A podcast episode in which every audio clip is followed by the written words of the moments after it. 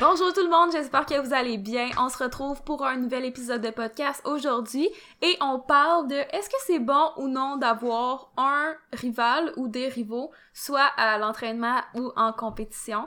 Donc, euh, je pense que c'est un sujet qui est assez intéressant parce que c'est une question qui comporte plusieurs points. Certains vont être positifs, certains vont être plus négatifs. Donc, on en a sorti cinq pour euh, chaque côté de, de la médaille. Donc, on a cinq points positifs, cinq points négatifs. D'abord, je pense que ça va vraiment dépendre d'une personne à l'autre. Euh, certains vont avoir une personnalité, si on veut, qui vont mieux tolérer la rivalité, tandis que d'autres, euh, ça va être un petit peu plus difficile. Mais c'est ça qu'on va parler aujourd'hui dans le podcast. Puis il n'y a rien qui empêche aussi que si en ce moment, par exemple, ça peut être négatif pour toi d'avoir des rivaux, selon les points négatifs qu'on peut mentionner, ben il n'y a rien qui empêche que dans le futur, ben t'évolues en tant qu'athlète puis en tant que personne, puis tout à coup, ça soit, ça devienne plus euh, positif le fait d'avoir des rivaux, puis ça te permet de te dépasser encore plus, puis de performer encore plus. Ou ça peut être aussi l'inverse, peut-être qu'en ce moment, tu fais le sport juste pour le plaisir, puis t'as des rivaux, mais tu sais, c'est juste de la camaraderie, puis plus tu commences à prendre ça au sérieux, plus tu vois de l'anxiété reliée à ça, euh, puis ça devient négatif. Fait que ça mhm. peut être bon, là, je pense que c'est pas parce qu'en ce moment, par exemple, tu te situes plus du côté positif que ça peut pas devenir négatif avec le temps, puis c'est pas parce que c'est négatif que ça peut pas devenir positif avec le temps. Avant toute chose, oubliez pas d'aller euh, donner 5 étoiles à notre podcast sur iTunes si vous le pouvez, ou sinon une façon de nous aider, c'est tout simplement partager l'épisode si vous l'avez aimé là, dans votre story. Euh, ça nous fait toujours très chaud au cœur de votre support. Donc, sans plus attendre, on va commencer avec les points positifs, je pense. Mhm. Euh, la rivalité, honnêtement, le fait d'avoir euh, un rival ou des rivaux comporte euh, quand même plusieurs points positifs. Puis comme tu dis, on peut migrer d'un côté ou de l'autre. Puis je pense que ça peut être important d'aller chercher un peu comment qu'on peut faire pour vraiment aller retirer le plus de positifs possible de tout ça. Vous n'êtes pas obligé d'avoir un rival, évidemment. Comme tu dis, ça peut être plus pour le plaisir. Ou certaines personnes vont faire de la compétition, mais ont vraiment de la difficulté à tolérer la pression qui vient avec ça. Donc, de rajouter l'espèce de rivalité qu'il peut avoir, euh, ça vient un peu les nuire, mais évidemment, ça se travaille. Bref, on va partir avec... C'est certain que euh, si vous faites le sport dans le but de, de gagner, euh, ben c'est sûr qu'éventuellement, vous allez avoir un rival puis euh, ben, c'est important de bien gérer là, cette fameuse mhm. pression. là. fait Ou même si c'est pas une personne précise, si tu veux gagner la médaille d'or, ben tu sais, un peu tout le monde devient tes rivaux là, si mhm. on veut, parce que plusieurs personnes veulent aussi cette même chose-là. Donc bref, euh, c'est un peu un, un, incontournable parfois en compétition. Mhm. Donc parmi les points positifs, d'abord, on va commencer tout simplement avec euh, l'extra motivation que ça peut procurer. Évidemment, si euh, ta seule source de motivation, c'est les autres, euh, tu risques de frapper un mur à un moment donné. C'est assez extrinsèque. Puis évidemment, on veut aussi avoir de la motivation intrinsèque quand on performe dans un sport. Mais tu sais, veux, veux pas, je pense que Brian, tu peux en parler là, de ton expérience récemment avec le mock meet. Je sais pas si tu voudrais en parler tout de suite après. Mhm. Mais c'est clair que d'avoir un rival, ça peut apporter une extra motivation supplémentaire euh, à l'entraînement. Tu sais, d'être capable de de repousser un peu les limites, de pousser un petit peu plus ou de faire des choses euh, qui nous motivent moins d'habitude, mais qu'on sait qui va nous aider. Exact. Puis juste revenir là, rapidement sur la motivation extrinsèque, intrinsèque. On en a déjà parlé là, dans certains podcasts, mais c'est pas des termes qu'on utilise souvent. Fait que rapidement, motivation extrinsèque, ça va être plus que quelque chose comme le nom l'indique un peu là, à l'extérieur de nous.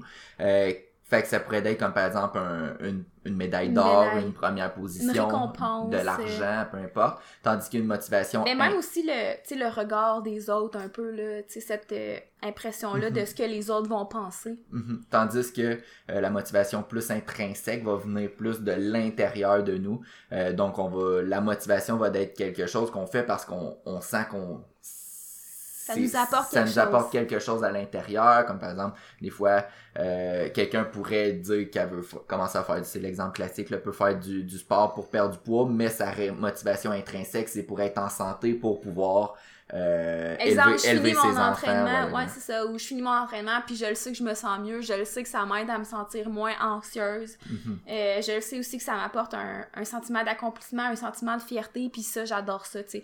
Euh, fait que c'est ça. c'est important d'avoir de la motivation, surtout intrinsèque, c'est celle qui est prouvée de fonctionner le mieux à long terme. Mais la petite motivation extrinsèque, des fois, c'est le fun, puis c'est comme un, un bonbon. Un... Mais c'est correct d'avoir les deux. Exact. Fait que c'est, c'est ça que tu disais tantôt, là, c'est, c'est important d'avoir de la motivation intrinsèque, mais des fois, la motivation extrinsèque, c'est, c'est le fun aussi à avoir. Puis la compétition, avoir un rival, ben, des fois, le fait de se dire qu'on on veut battre quelqu'un ou on veut terminer premier puis on a des rivaux, euh, ben ça peut nous justement nous aider à pousser un petit peu plus. Euh, puis tu sais là je donne le, tu m'as parlé de l'exemple par rapport toute chose, juste un dernier point encore sur la motivation intrinsèque. Je pense que c'est un peu ça qui va te permettre de rester longtemps dans le sport. Mhm. euh, tu sais d'avoir euh, une bonne motivation intrinsèque. Mais là, on arrête d'en parler, c'était pas nécessairement le but du podcast. Je pense que tu voulais parler de ton euh, expérience dernière au Mug Meet. Exact. Puis tu sais le Phil il écoute généralement le podcast Phil c'est le coach qui, travaille avec nous à Bimor. Puis ben dans le dernier mock meet, moi puis Phil on est les deux 93 kilos. On a des, des charges au squat bench deadlift qui se ressemblent quand même. Lui est un petit peu petit peu plus fort au bench, moi là ça, dépend là, des lifts là, mais généralement il a un meilleur bench que moi puis souvent au deadlift je suis un petit peu plus fort. Puis dans le dernier meet, ben on savait qu'on était égal, on était contre, puis ben le fait qu'on soit contre, euh, puis je pense que j'étais un petit peu plus compétitif que lui aussi, mais ça l'a permis de faire, euh, de, nous de se donner peut-être un petit peu de motivation. Puis lui, il me disait que mon bench était pas bon, puis que j'ai un bench de, de 74 kilos, puis moi je lui disais qu'il y avait pas de deadlift, puis que son deadlift, il, par chance qu'il avait un bench, parce que sinon ça serait pas un bon powerlifter. Puis au final, qu'est-ce que ça a donné au mock? Ben, mon levé que j'ai le plus amélioré, c'est mon bench. Son levé qui a le plus amélioré, c'est son deadlift. Fait que je pense que le fait d'avoir eu cette petite motivation-là en, ay- en ayant un rival, ben, ça nous a poussé peut-être à se donner un petit peu plus sur nos faiblesses. Puis là, faut dire, c'était quand même aussi euh, sous forme de, de camaraderie, là. Mhm. C'était pas, vous étiez pas en chicane. Non, tu sais, ça se fait quand même. Parce que aussi, faut dire que c'est toi qui entraîne Phil, donc ça serait un peu euh, un conflit d'intérêt de dire que tu, tu serais pas content de son progrès ou que puis- tu chercherais pas à le Puis, faire progresser. L'objectif, c'est que lui performe le plus possible, puis Mhm. que moi, je performe le plus possible. Mais Ouais, c'est ça. rendu au mock meet, il m'a dit, tu sais, Brandon, à combien, mettons, sur 10, t'aimerais ça gagner puis me battre? ben, j'ai dit, pour vrai, je veux te battre, là, je veux te battre à, je veux te battre à 10 sur À 10, 10 là. sur 10.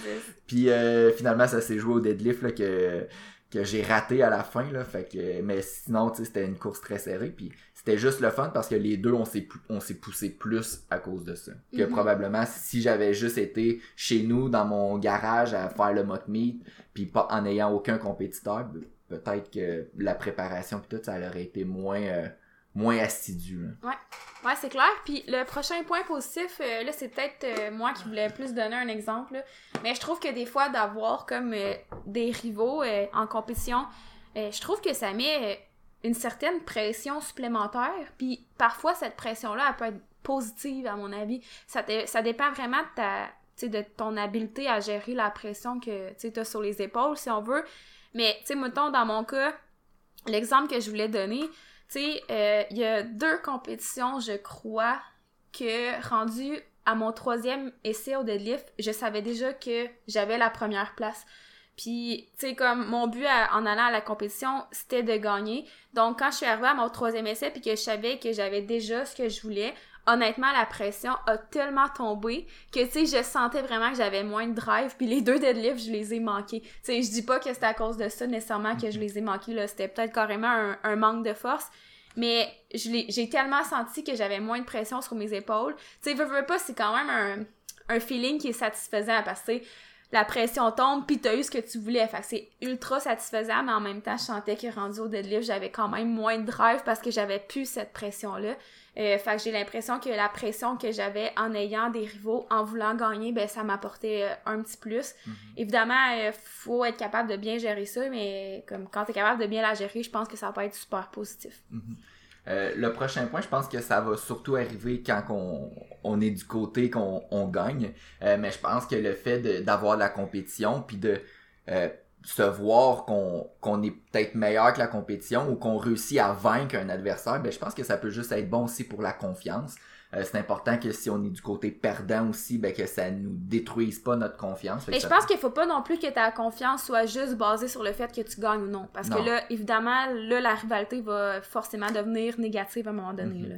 Mais je pense que euh, il y a quand même la possibilité que le fait de voir qu'on est meilleur que certaines personnes puis au final y a, y a- c'est pas nécessairement négatif là Mais je pense que ça donne un momentum. je pense qu'aussi ça peut donner un momentum ça peut donner de la confiance Euh, fait que je pense que le- notre notre troisième point c'était juste de ça, ça peut permettre de bâtir de la confiance Puis de bâtir un momentum, puis après ça, tu sais, ça va être à toi de savoir l'utiliser euh, à bon escient. Mhm. Et ensuite, le, le quatrième point positif, euh, je pense que, tu sais, c'est le... Ça revient un petit peu au même que, tu sais, toi qui se pousse avec Phil, puis que finalement, euh, tu sais, les deux, vous performiez sur euh, le livre que vous étiez Mhm. peut-être un petit peu en retard par rapport à l'autre, mettons, là. Euh, ben, je pense que le quatrième point, c'est juste de que ça peut permettre de se surpasser, tu sais, d'atteindre des nouveaux standards, euh, des sommets que, tu sais, t'aurais jamais pu croire atteindre, parce que, tu sais, si tu sais que t'es comme un peu égal avec quelqu'un, puis là, finalement, tu vois que cette personne-là... euh, performe davantage, exemple au bench, puis là tu dis ah ben si lui est capable, ben là moi aussi je vais être capable, puis finalement tu sais, euh, je pense que ça peut vraiment te donner comme peut-être euh, une vision plus grande des possibilités qu'il y a devant toi, puis que ça te pousse à justement essayer d'aller les chercher. Mhm. Euh, puis justement là j'ai en, t'écoutant je regardais sur Google parce que je sais qu'à un moment donné je sais puis là je cherchais la distance là j'aurais dû la chercher avant le début du podcast. Mais je sais qu'à un moment donné il y avait un record à la course que tout le monde disait c'est impossible de, de battre ce record là je pense que je sais plus si c'est le 400 mètres ou peu importe. Puis tout le monde disait c'est impossible de courir cette distance là en moins de Tant temps que, secondes. tant que ça. Puis à un moment donné aussitôt qu'il y a une personne qui a réussi, ben tout le monde dans la même année, mais pas tout le monde, là, mais beaucoup d'athlètes dans la même année ont réussi à battre ce record-là. Donc, en powerlifting, c'est la même chose. Quand on a commencé le powerlifting, il y avait des... Tu sais, souvent on se disait, euh, dans le temps, ça fonctionnait encore avec le Wilks. Ben, certaines fédérations fonctionnent encore avec le Wilks. Mais tu sais, je me disais, 500 de Wilks, c'est c'est très, très, très, très, très, très rare à atteindre. Puis là, aujourd'hui, de plus en plus, on voit que 500 de Wilks, euh, même si t'as 500, t'es même pas dans le top 10 au monde. Il y a tellement d'athlètes qui ont, qui ont réussi à atteindre ça. Puis même plus, même, même à cette heure, on voit certains athlètes euh, raw, donc sans équipement, avec 600 de Wilks presque. Fait que le fait d'avoir certains rivaux qui poussent un petit peu à chaque fois la limite de ce qu'on considérait qui était possible, ben ça nous permet aussi de croire nous autres aussi à des barres ou des charges qui sont atteignables qu'on croyait euh, inaccessibles avant. Puis sans dire que t'atteins la dite chose qui était autrefois euh, considérée impossible, je pense que le fait que les standards montent, ça fait en sorte que toi, tu crois que tes possibilités sont plus grandes aussi. Tu sais, fait ouais. Fait exact, là, en ce moment, je regarde les records du monde pour les 93 kilos. Je me dis pas que, tu sais, peut-être que je devrais me dire que c'est accessible, mais réalistiquement, je me dis que je pense pas que je serais capable de me rendre là, même si euh, je dédiais ma vie en- au powerlifting. Mais par contre, je me dis, si eux sont capables d'atteindre euh, presque des 900 kilos de total, ben possiblement je suis capable d'atteindre au moins 800. Ouais. Donc, euh, sans nécessairement me dire que je vais aller chercher un record du monde parce que lui, il le fait, donc moi aussi, je suis capable. Euh, au moins, ça remonte, comme tu as dit, ma, ma capacité de croire que je suis peut-être capable de faire plus que ce que je croyais initialement. Mhm. Puis finalement, le dernier point positif euh, qu'on a à apporter, c'est tout simplement que la rivalité, euh, on croit que ça peut vraiment être bon pour promouvoir le sport, tout simplement. Puis, tu sais, je sais pas comment expliquer ça, mais c'est ça, tu sais, le fait qu'il y ait des rivalités, je pense que des fois, en tant que spectateur, ça peut rendre la compétition un peu plus euh, intéressante. Puis, je sais pas si tu veux donner l'exemple que tu me disais tantôt, là. Ouais, mais c'est ça. Tu sais, souvent, là, peut-être euh, 3-4 ans, là, Ray Williams, là, il était comme... Quand c'était les 120 kilos et plus au, au championnat du monde, tout le monde regardait Ray Williams, il va squatter 1000 livres et plus. Mais au final, une fois qu'il avait terminé son squat, on regardait même plus le reste de la compétition parce qu'on savait que Ray Williams, il va gagner. Ray, Ray, Ray Williams a squatté plus que 1000 livres. Puis le deuxième, troisième place était même pas serré avec lui. Fait qu'au final, oui, c'était le fun de regarder un squat à 1000 livres, mais une fois que ça c'était fait, ça me tentait pas après ça de regarder les autres squats qui étaient des squats de 700 livres, mais 700 livres c'est quand même énorme comme squat, mais si mettons lui on l'enlève de la compétition puis qu'il reste tu sais juste les autres probablement que la compétition aurait pu être plus intéressante juste parce qu'on aurait senti qu'il y avait de la compétition au sein Exact. des top 5 mettons puis que là ça se jouait exact, euh, mais là la première place, aussitôt que qui, finissait son squat, on savait qui qui avait gagné. Euh, fait que des fois, c'est ça, le fait d'avoir de la compétition, d'avoir des rivaux, tu sais, des fois, là, euh, je suis sûr que, puis là, le, le, combat de boxe a été annulé là, entre Eddie Hall puis Thor, mais tu sais, juste le fait qu'il y ait de la, une certaine rivalité entre deux personnes, ben ça permet là, de d'avoir juste plus d'engouement pour l'événement, puis c'est le fun aussi. Mm-hmm. Puis tu sais, tantôt, on en parlait aussi un peu avant, puis tu sais, sur le coup, j'étais comme, il y a comme une chose, moi, qui qui m'agace des fois, c'est les gens qui sont comme trop arrogants. Mhm. on dirait que ça vient me chercher, mettons, pis t'es comme, ouais, mais tu sais, même ça, c'est bon pour le sport parce que ça alimente ça. Tu sais, comme. Euh, des fois, il y, a, tout le temps comme un athlète dans le sport qui est un petit peu plus euh, arrogant que les autres, mais tu sais, ça fait jaser, ça mhm. crée une espèce de vraiment une réalité. Puis là, tu sais, les personnes, ils prennent euh, parti pour quelqu'un, puis les autres, c'est pour l'autre. Puis tu sais, mhm. je pense que ça, c'est comme bon pour euh, promouvoir le sport en général parce que les gens aiment ça. On le voit souvent, là, par exemple, dans l'UFC, puis Conor McGregor, souvent, c'est un de ceux qui fait le plus d'argent dans l'UFC. Puis il, il est arrogant, il, il a tout un peu des fois pour se faire détester, mais ça vend, ça promouvoit le sport, puis euh, c'est ça qui est ça. On vous dit pas nécessairement d'être arrogant, mais tu sais, mm-hmm. c'est vrai que il y a toutes sortes de rivalités, puis il y a quand même du positif juste pour le sport à aller chercher là-dedans. Mhm. Euh, par contre, il y a quand même aussi euh, des points négatifs, euh, surtout pour l'athlète. Beaucoup d'athlètes vont avoir de mauvaises répercussions quand ils vont se mettre à trop à se comparer face à leurs rivaux. Puis une des choses premières à laquelle qu'on voulait parler comme point négatif, c'est tout simplement que ça peut pousser certains athlètes à ne pas se concentrer euh, euh à, non, à ne pas se concentrer sur ce qui contrôle. Donc, se concentrer sur euh, ce qui contrôle pas. Euh, Puis ça, c'est vraiment un point majeur parce que si tu te mets à te concentrer sur ce que tu contrôles pas, ben c'est plate, mais t'as pas beaucoup de pouvoir là-dessus.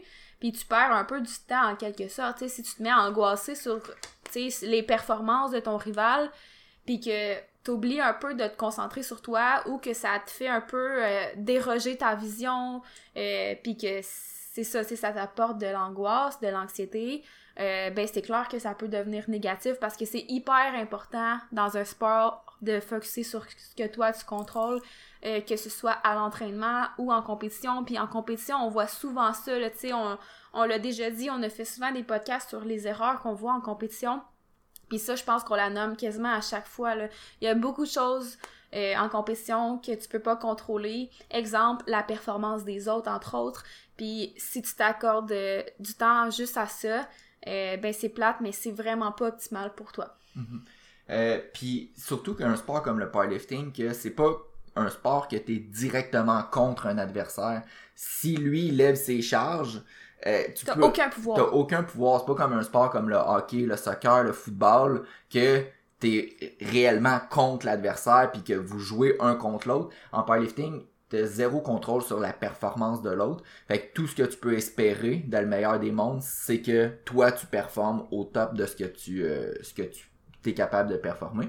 Puis je vais donner aussi un exemple parce que des fois le fait on va ben, on va tellement tomber dans les choses qu'on contrôle pas que ça va réellement avoir un impact à court, moyen, puis peut-être même à long terme sur nos performances. Puis je vais donner un exemple.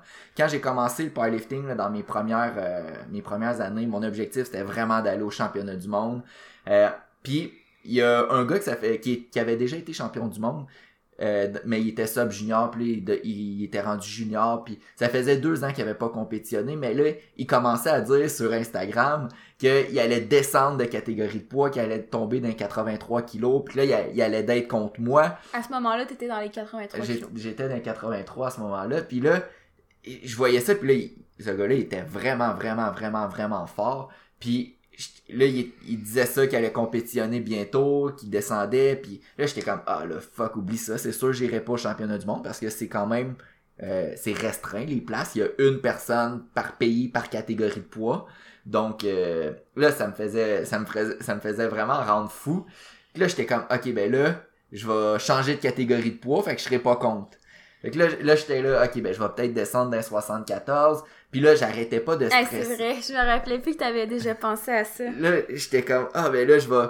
que je ben j'arrêtais pas de regarder sur Instagram ses charges puis tout puis là j'étais comme ok là faut vraiment j'arrête ça puis là finalement j'ai comme ok faut plus je regarde son Instagram ou quoi que ce soit puis ce qui est arrivé c'est juste que le gars il a juste jamais recompétitionné j'ai on a juste jamais réentendu de nouvelles de lui puis tu sais je m'en allais changer de catégorie de poids perdre 10 kilos pour faire une nouvelle catégorie et que là ça c'est vraiment le genre d'exemple que je, je, je m'en allais euh, tout changer pour quelque chose qu'au final je contrôle absolument rien. Puis ça fait aussi le pont avec le point numéro 2 qu'on voulait parler. Tu sais, il y en a pour qui le fait d'avoir un rival, ça va leur euh, ça va leur faire un peu sortir de leur plan, soit à l'entraînement ou en compétition. Tu sais, le, le fait de voir que ton rival progresse peut-être plus que ce que tu pensais. Des fois, il y en a que ça va leur faire croire que ah ben c'est parce que moi je fais quelque chose de pas correct ou c'est parce que moi je devrais faire ci, moi je, devrais, faire ça. Tu perds confiance en ce que tu fais ou carrément tu arrives en compétition puis là tu vois exemple que la personne son opener il est comme 10 kilos plus que ce que tu pensais. Puis là, t'es comme, ah oh, ben là, moi aussi, ça veut dire, faut que je monte mon opener. Puis finalement, sérieux, si tu changes ton opener à cause de quelqu'un, euh, ben des fois ça peut juste faire en sorte que ta compétition va être un peu gâchée à cause de ça parce que comme on l'a dit le but c'est que toi tu fasses la meilleure performance possible Mhm. tu sais c'est pas en compétition que tu sais, que tu vas euh, tu sais je veux dire l'entraînement est fait là quand Mhm. tu arrives en compétition si t'avais un plan de match si t'avais si t'avais conclu que ça c'était le meilleur plan de match pour toi ben souvent l'idéal ça va être de rester avec ça puis tu sais même des fois il y en a qui font un peu le le glitch je sais pas comment dire ça en français mais tu sais ils vont euh, volontairement monter leur opener pour Oh, faire peur à leur Ouais. rival puis pour les pousser justement à mettre plus puis finalement ils vont changer à la dernière minute Exact. Fait qu'avant que la compétition commence, des fois, tu pourrais euh, donner les mauvais premiers essais. De toute façon, tu as un certain temps pour les modifier. Fait avant la compé, tu pourrais voir que, oh, crime, mon, mon rival numéro 1, il, il open avec 50 kilos de plus que ce que je pensais qu'il allait finir avec son total. Puis là, ça augmente ton anxiété. Puis là, t'es plus concentré sur ta compétition. Puis au final, deux minutes avant le début de la compétition, il change son opener. Puis là, finalement, tu fais comme, ah, ok, ben finalement, il, il open juste avec ça, qu'est-ce qui se passe? Puis là, au final, toute une grosse histoire pour faire que il a juste réussi à te déstabiliser. Ouais. Puis des fois, il y a des athlètes qui font exactement l'inverse. Ils vont dire qu'ils vont open à, par exemple, à 100 kilos quand ils vont open à 250 kilos. Puis là, tu te dis, ah, ben là, je peux me la couler douce. Je pensais que j'étais con, j'étais vraiment contre lui, mais finalement, il, il est blessé, j'imagine, ou il, il fait juste, je sais pas, il fait pas vraiment la compétition. Puis finalement, à deux minutes avant, tu vois, oh, il open à 250 kilos, puis là, t'es déstabilisé encore une fois. Fait que, moi quand j'arrive en compé pour vrai ma priorité c'est comme d'être dans ma bulle mhm. je veux même pas voir ce qui se passe à côté mais ça revient au même que c'est important de se, se concentrer sur ce qu'on Mhm. contrôle vraiment. ouais exact Euh, le troisième point Ouais. Euh, ben, on en a un petit peu parlé aussi là, à travers les autres points, mais c'est tout simplement que pour certaines personnes, ça va augmenter euh, l'anxiété. Donc, euh, tu sais, je veux dire, euh, l'anxiété, ça va comporter plusieurs autres sous-points par rapport à ça. Tu sais, ça peut justement faire en sorte que t'aies moins confiance en ce que tu fais, puis que t'aies envie de changer des choses à la dernière minute qui seraient pas nécessairement euh, une bonne idée à faire, ou euh, en compétition aussi, tu sais, le fait d'avoir euh, trop d'anxiété, tu sais, c'est bon d'avoir une certaine pression, tu de sentir l'adrénaline monter quand t'es en compétition, mais si c'est trop pour ce qui est optimal pour toi, ben ça va comme faire l'effet inverse.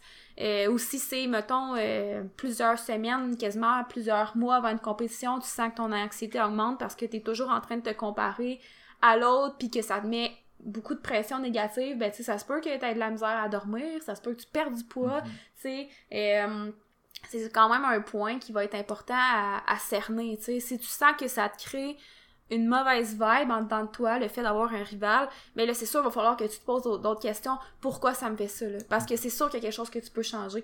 C'est pas nécessairement qu'il faut pas que tu aies de rival. C'est peut-être juste de te poser les bonnes questions pour t'aider à bien aborder la situation. Euh, je pense que ça résume bien, là, ça augmente l'anxiété, c'est assez simple. Euh, L'avant-dernier point, c'est que souvent, ça on va voir, c'est que ça peut potentiellement pousser l'athlète à faire plus que ce qu'il devrait. Fait que souvent, on a dit dans un podcast que euh, plus n'est pas toujours mieux, mieux tu sais, même toujours tantôt, mieux. on a dit qu'un des points positifs, c'est que ça peut t'aider à faire plus que ce que t'es capable, mais il y a comme plus plus là aussi, Mhm. genre plus en termes de trop. Exact. Fait que la- l'athlète peut commencer à, à tricher son programme, faire plus de séries, faire tricher les RPE, faire plus de répétitions. Euh, fait que plus n'est pas toujours mieux, mieux est toujours mieux.